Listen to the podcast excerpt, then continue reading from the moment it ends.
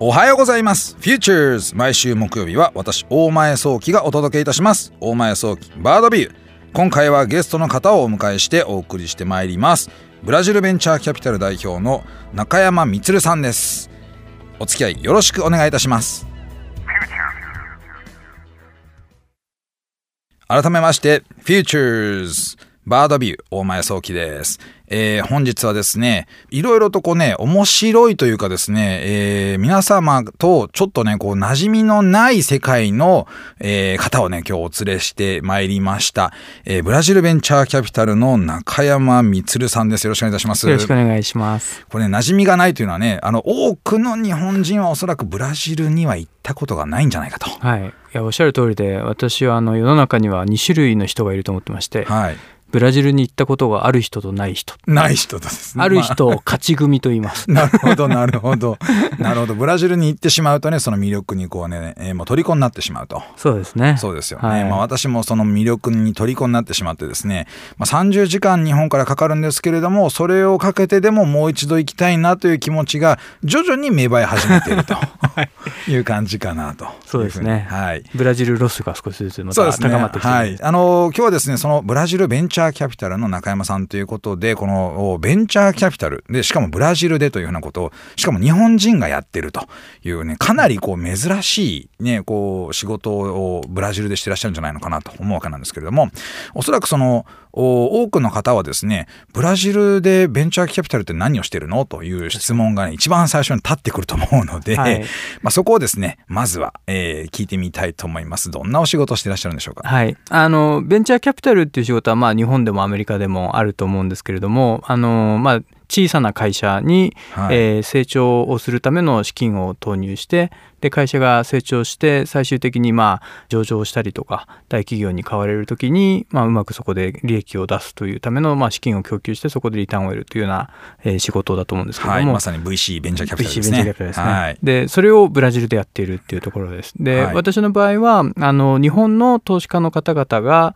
えー資金を出して、で、それをブラジルのスタートアップに投資をすると。じゃあ、えーその投資家さんたちは皆さん日本人なんですね。はい。私の投資家の方々はみ皆さん日本人です。なるほど、そういう形でこうそのベンチャーキャピタルを立ち上げようと思った理由は何なんですか？はい。あの、大きく2つありまして、1つはその、まあ、日本の、まあ、これから人口がすあの減っていって、で、はい経済も日本の中だけで、えー成長していく余地っていうのがある程度限られてくる中で、あの、海外にある程度その資産なりビジネスのオポチュニティっていうのを、まあ、広げておかないといけないとはい。いうタイミングに来てるかなということで、ですねで、後でまあ、少しお話ししたいと思うんですけど、ブラジルっていうのは経済的にも非常に大きな国で、にもかかわらず遠いので、はい。日本の投資家もしくはまあ事業会社の方々もあんまりこうご存じないんですよね。まあ、ブラジルというとですね、こうなんかあの思い出されるこうね、芸能人の方々がブラジル出身の方とかね、はい。こうね、マルシアさんでしたっけ？マルシアさん。ねいたりとかしますんで、まあ、はい。そんなにこう馴染みがないわけじゃないですけれども、そういう方を通してじゃないとなんかわからないみたいうな、そですね。だからやっぱりその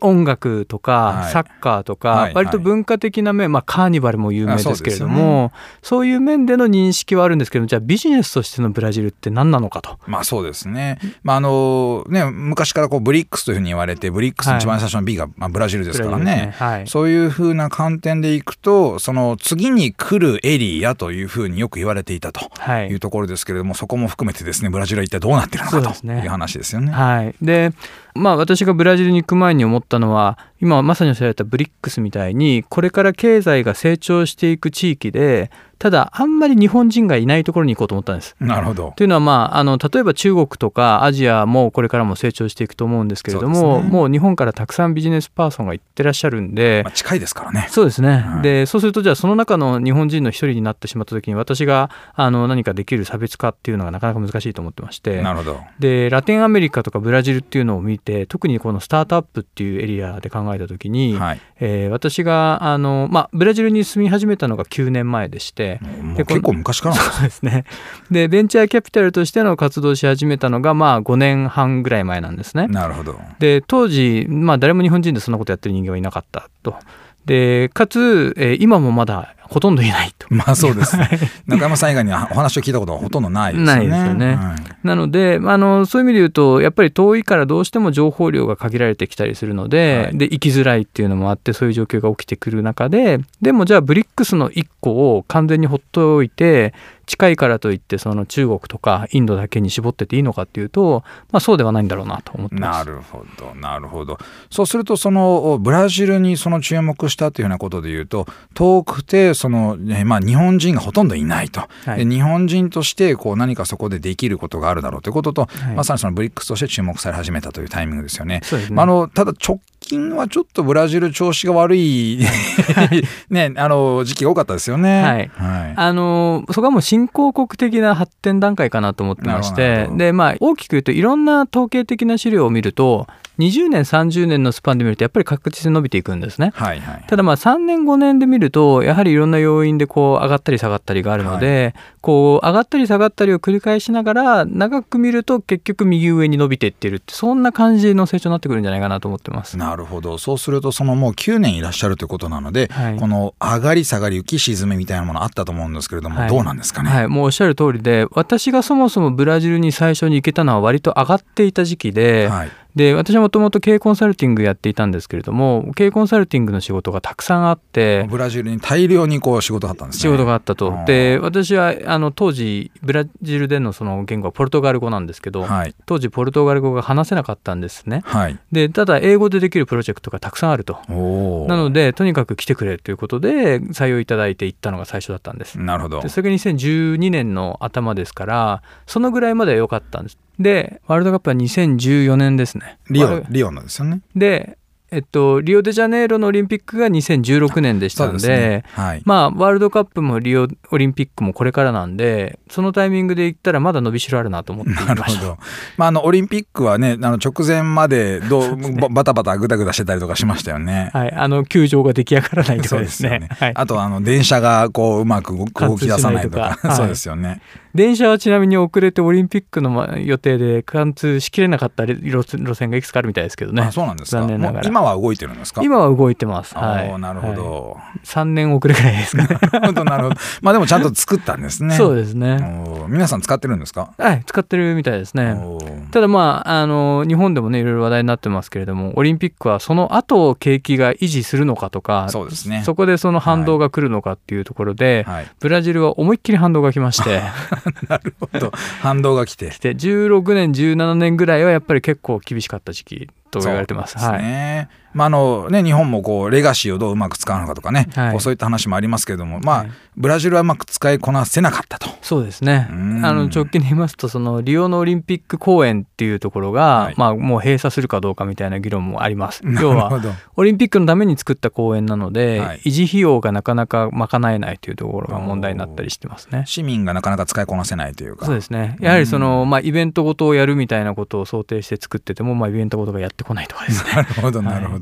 なかなか難しいですよねね。まあ、あの一方であの私あの実はその中山さんと一緒にこうブラジルに行ったということでまあいろいろと経験してみましてその思っ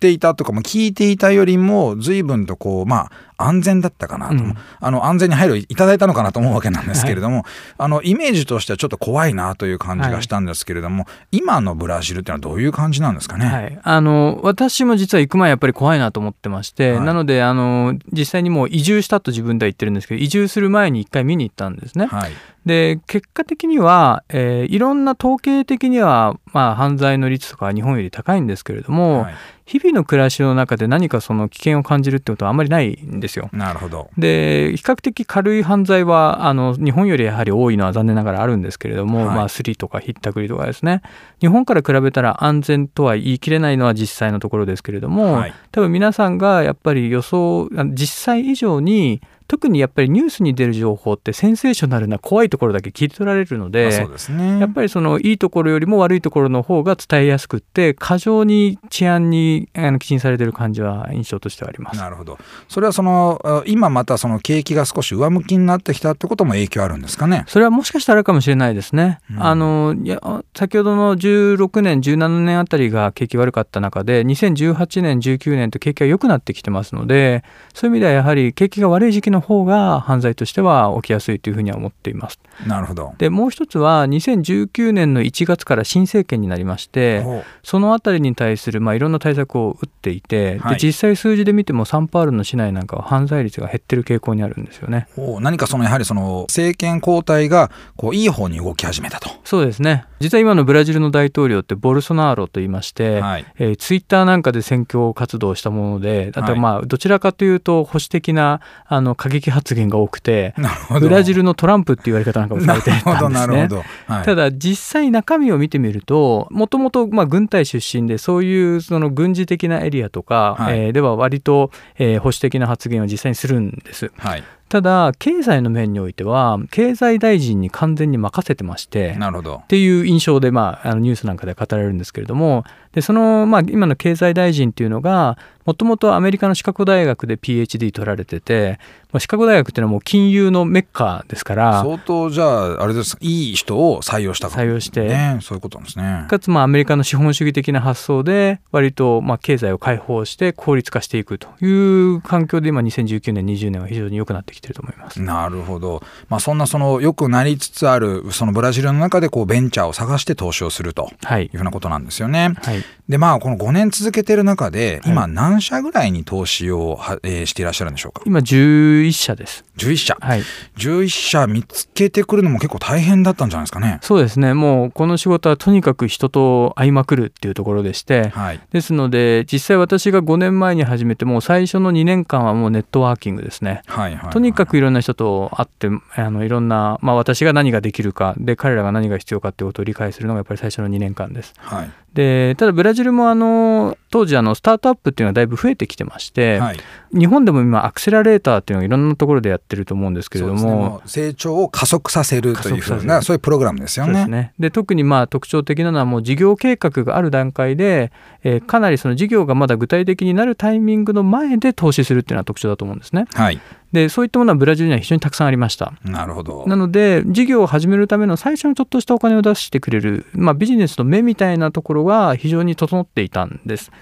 で問題なのはやっぱりそこから成長するに従って本当にもう少し大きな金額が必要になってくる。で、はい、そこの資金の担い手がいなかったのが私がベンチャーキャピタルブラジルでやれるチャンスがあると思ったきっかけですね。なるほど、まあ、大体こうその、まあ、お伝えいただける範囲でいいんですけれども大体どれぐらいの資金を1社あたりにこう提供供給したりするんですかね？私のタイミングで大体500万円から1000万円相当ぐらいの金額を投資しています、はい、それはブラジルの企業からするとどれぐらいの価値があるものなんでしょうか？えー、大体その金額である程度その事業がちょうど売り上げが立ち始めたぐらいのところから、えー、ある程度費用をコントロールすれば、まあ、損益がトントンになるぐらいのところまで持っていける可能性がある金額ですね。そうするとかなりこうね助けになりますよね。そうですね。やはりその私が今こういう形で投資してるのを他のところで調達しようとすると、まあ、個人の投資家と話をしなければいけないといわゆるあれですねあのエンジェル投資家という方々ですね。でブラジルの場合ですとそういった方々が多分まあ100万円から150万円ぐらいの投資っていう感じになるので、まあ、仮に1000万集めようとしたらやっぱり10人ぐらいの個人を口説き落とさないと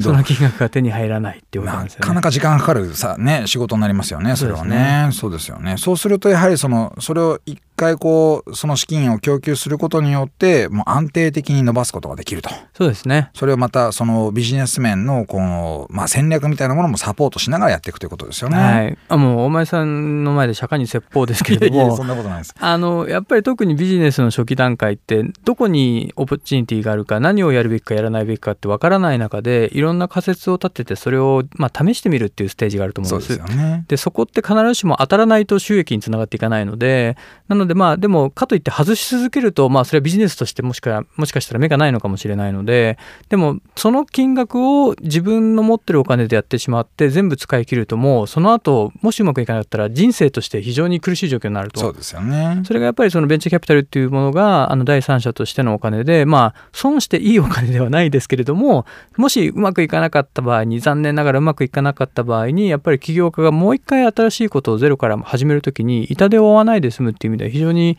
重要な機能だと思ってます。そうですね。私もそういうふうに思っております、まあ、そういった意味でいくとそのブラジルのそのベンチャー側の経営者っていうのはどうなんですか？はい。これも面白くてですね実はブラジルのベンチャー企業、えー、この5年ぐらいでだいぶ変わってきています。ほうほうほう。あのブラジル5年ぐらい前はですねあの金利も高かったんですね。そうするとでもう一つはブラジルはあの貧富の差が大きい国なので、はい。比較的富裕層はもうすでに家族として資産を持っていてでまあ金利が10%だったりしますと、まあ、1億円持っていると毎年何もしないで1000万円増えてくるんですよね。まあ、。そうすると預けたもん勝ちみたいな感じですよね。なります。そうすると結構そのスタンスとして大事なのはあんまり下手なことをしないと。なので金融機関にお金を預けたままでいいと。いいと、うん。でエリート層は比較的コンサバな選択をして大企業に勤めるようになったりとか、まあ、公務員はあの身分も安定されていて給与も高いので、まあ、そういった選択をすることが多かったんです。ですので自分で起業をする人たちっていうのは比較的あのそういう層じゃない人たち一攫千金を狙うというそうですよね。でそこがあのだんだん2015年16年17年と、えーベンチャーキャピタルが増えてきた時期がありまして、はいそうすると自分の資金がなくても割と大きなチャレンジができるようになってきました。そうすると大企業に勤めていた人たちの割と、まあその中でもまあ出世コースのど真ん中の人とはいそうでもない人がいて、割と多分そうでもない人たちが自分たちで事業をやりたいということで始めたっていうのがまあこの3、4年前の状況です。なるほどまた金利も変わってきたりとか状況も変わってきたんですかねおっしゃる通りで金利もだいぶ、えー、15%ぐらいのタイミングが10年ぐらい前だったと思うんですけれども、これあの政府の肯定部合ですね。つまり、はいはい。はいあのブラジルの国債がそれぐらいだったのが2016-17年で10%を切ってきて、えー直近でいきますと今4.25%まで下がってきてるんですね。なるほど銀行に預けていくよりも何かしら他のことに投資をした方が良さそうな状況にもなってきたと。なってきてます。なのでまあそういう意味で言うとやっぱりその事業をやる人もそうですしやる人をサポートするお金もだいぶ増えてきてるんでそれがまあまあこの業界ではエコシステムって言い方しますけれども、まあ、どちらかが増えるとどちらかが増えてお互いが増えていくのでだんだん増えていくサイクルっていうのが起きてきてるっていうのがまあこの34年の状況だと思っています。まああれですよねあの噂に聞いたところによるとそのメガベンチャーというかユニコーンも生まれてきてると。そうですね。ユニコーンっていうのはまあ時価総額で10億ドル以上なので今で言うとまあ1100億円以上ですかね。で日本で今56社と言われ方をしてますけれども今ブラジルではえー12社今の時点で私が確認できているところだけでそれだけいます。でまたですねこう次回、えー次週にですねそういった部分も含めてちょっとお話を聞いてみたいと思います。お送りしてまいりました「Futures 大前早期バードビュー」いかがでしたでしょうか、えー今週はですねブラジルベンチャーキャピタルの中山さんにお越しいただいておりましてブラジルの今をお伝えいただいておりました。またですねこうもっとですねディープなブラジルの話を来週はしていきたいと考えておりますので、えー来週もお付き合いぜひよろしくお願いいたします。さて番組へのメッセージお待ちしております。JFN パークにある番組 Futures のメールフォームからお送りください。JFN パークでは番組情報のほか音声ポッドキャスティングも配信しています。また音声ポッドキャスティングは Spotify でも配信しています。Futures 大前早期バードビューで検索してみてください。番組 Facebook ページでも情報発信をしております。Futures 大前早期バードビュー私とはまた来週お会いしましょう。